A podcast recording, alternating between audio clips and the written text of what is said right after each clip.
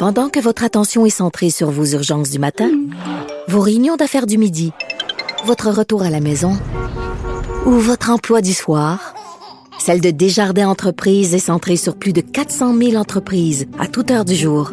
Grâce à notre connaissance des secteurs d'activité et à notre accompagnement spécialisé, nous aidons les entrepreneurs à relever chaque défi pour qu'ils puissent rester centrés sur ce qui compte, le développement de leur entreprise.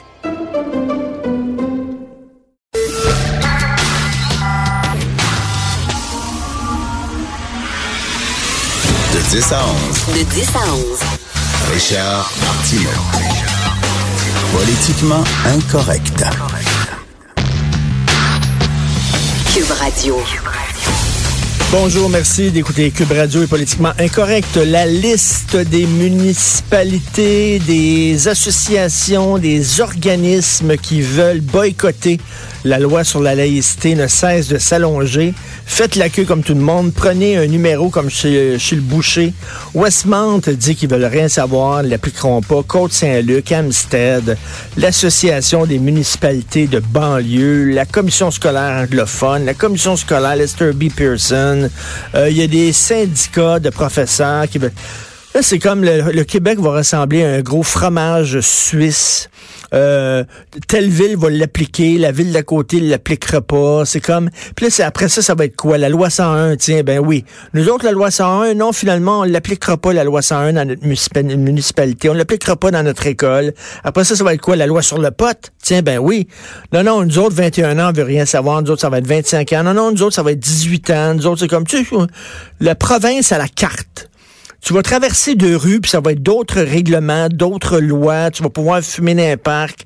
Il n'y aura pas de loi 101. Tu traverses l'autre bord, tu pourras pas fumer dans un parc. Il va y avoir la loi 101. Il n'y aura pas de laïcité. Hey, vous êtes des villes, des municipalités. Vous n'êtes pas des États indépendants. Vous n'êtes pas des républiques, OK? Je comprends que les villes se prennent pour le trou de cul du monde depuis quelque temps et pensent qu'ils sont au-dessus des juridictions provinciales et fédérales. Non.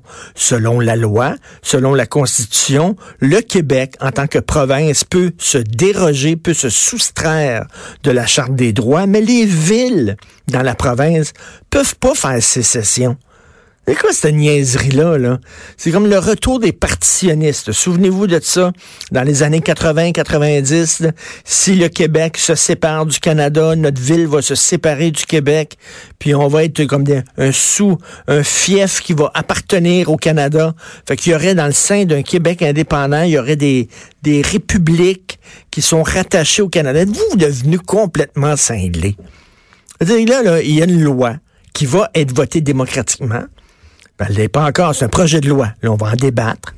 Après ça, on va arriver à une loi, un projet de loi final. Là, il va y avoir un vote. Puis là, bon, elle va être votée démocratiquement par des gens qui ont été démocratiquement élus.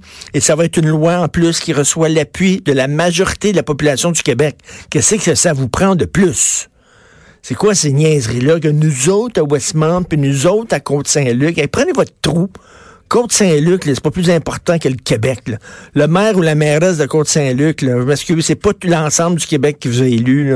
C'est quoi ça? C'est des, des is no good, là, des, des califes qui veulent être euh, chef à la place du chef, là. des vizirs qui veulent être califes à la place du calife. C'est complètement ridicule, cette histoire-là. On va en parler un petit peu plus tard euh, dans l'émission je sais pas, tiens, pour prendre un congé, euh, pour prendre un congé de tout ce débat-là de laïcité, on pensait, on pensait que c'était fini. On pensait qu'on avait fermé le livre, qu'on avait tourné la page. Ça ne fait que commencer. Ça ne fait que commencer. Souvenez-vous de Al Pacino dans Le Parrain 3. I want to get out, but they keep pulling me back in. Alors, c'est exactement ça. Alors, pour prendre congé de ce débat-là, interminable, page 9 du Journal de Montréal, elle accouche de sa propre petite-fille. Aux États-Unis, une femme de 61 ans, écoutez-moi bien, suivez-moi, une femme de 61 ans, son fils est gay. Son fils est marié avec un homme. Son fils veut avoir un enfant. Alors, ils ont pris, ils ont pris le sperme du fils, avec l'ovule de sa belle-sœur. OK, lui est marié à un gars. Ce gars-là, il a une sœur. Ils ont pris l'ovule de sa belle-sœur, son sperme à lui, puis ils l'ont implanté dans sa mère. Puis là, sa mère, elle a accouché de sa propre petite fille. Pensez à ça, c'est sa petite fille et sa fille, étant donné qu'elle l'a accouché. Donc, elle, elle est comme grand-mère de cette fille-là et mère de cette fille-là. Si je comprends bien, là, son fils, il est le père de la petite fille, mais il est son frère, étant donné que c'est sa mère qui l'a accouché. Fait qu'il est le père de la petite fille, puis il est le frère de la petite fille. OK, c'est le, le frère de cette femme-là. C'est l'oncle de la petite fille, mais c'est son grand-oncle aussi, parce que c'est le frère de sa grand-mère, tout en étant le frère de sa mère. Catchez-vous, là? Là, on, peut, on peut aller loin. Il, y a une, chanson très comique aux États-Unis qui s'appelle I'm My Own Grandpa.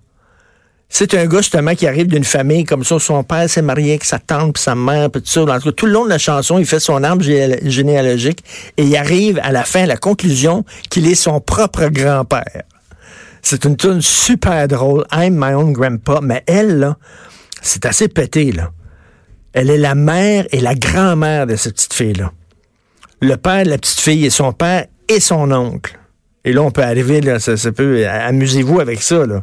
C'est assez capoté quand même, ce qu'on peut faire maintenant avec la science. Est-ce que vous aimez les gens qui font la split? J'allais voir le show de Serge Fiori sur Serge Fiori, euh, le cirque Éloise, et il y a des gens qui font la split là-dedans. Moi, ça, ça moi, j'ai aucune souplesse corporelle, j'ai aucune souplesse physique. Moi, m'attacher les, les lacets le matin, c'est du sport extrême je risque à chaque matin de me casser une hanche. OK?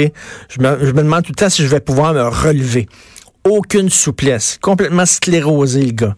Alors quand je vois des gens faire la split, ça me ça m'étonne, mais le plus grand en split, c'est quand même Justin Trudeau.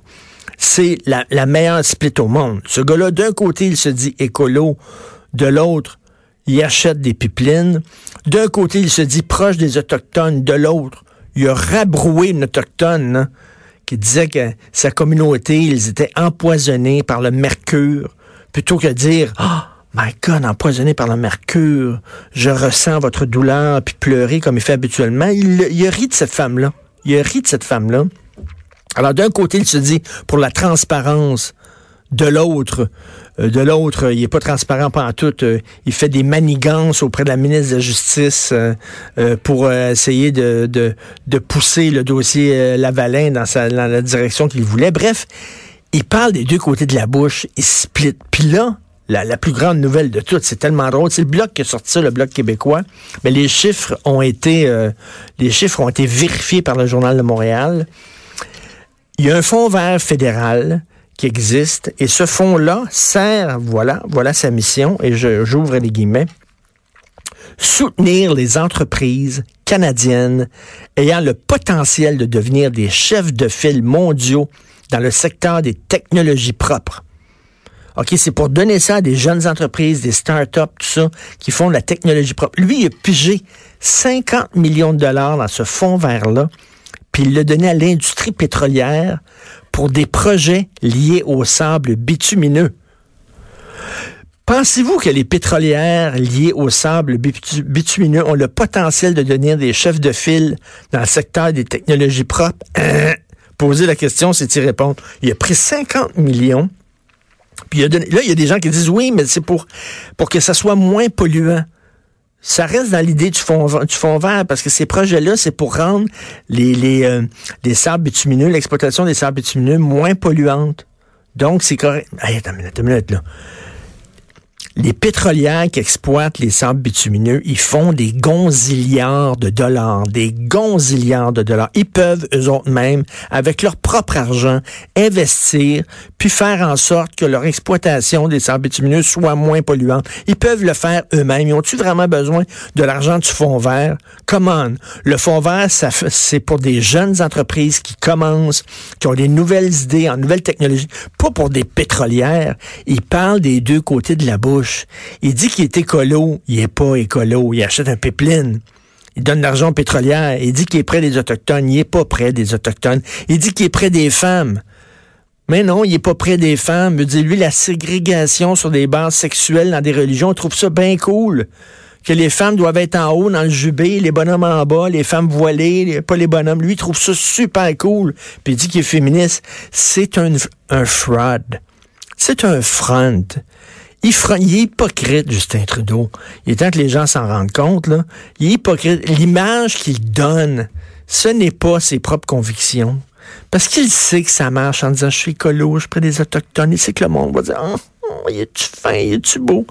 Mais il a l'air à s'en torcher totalement. Bref, je trouve que le Bloc québécois a fait un sacré bon coup avec cette histoire-là.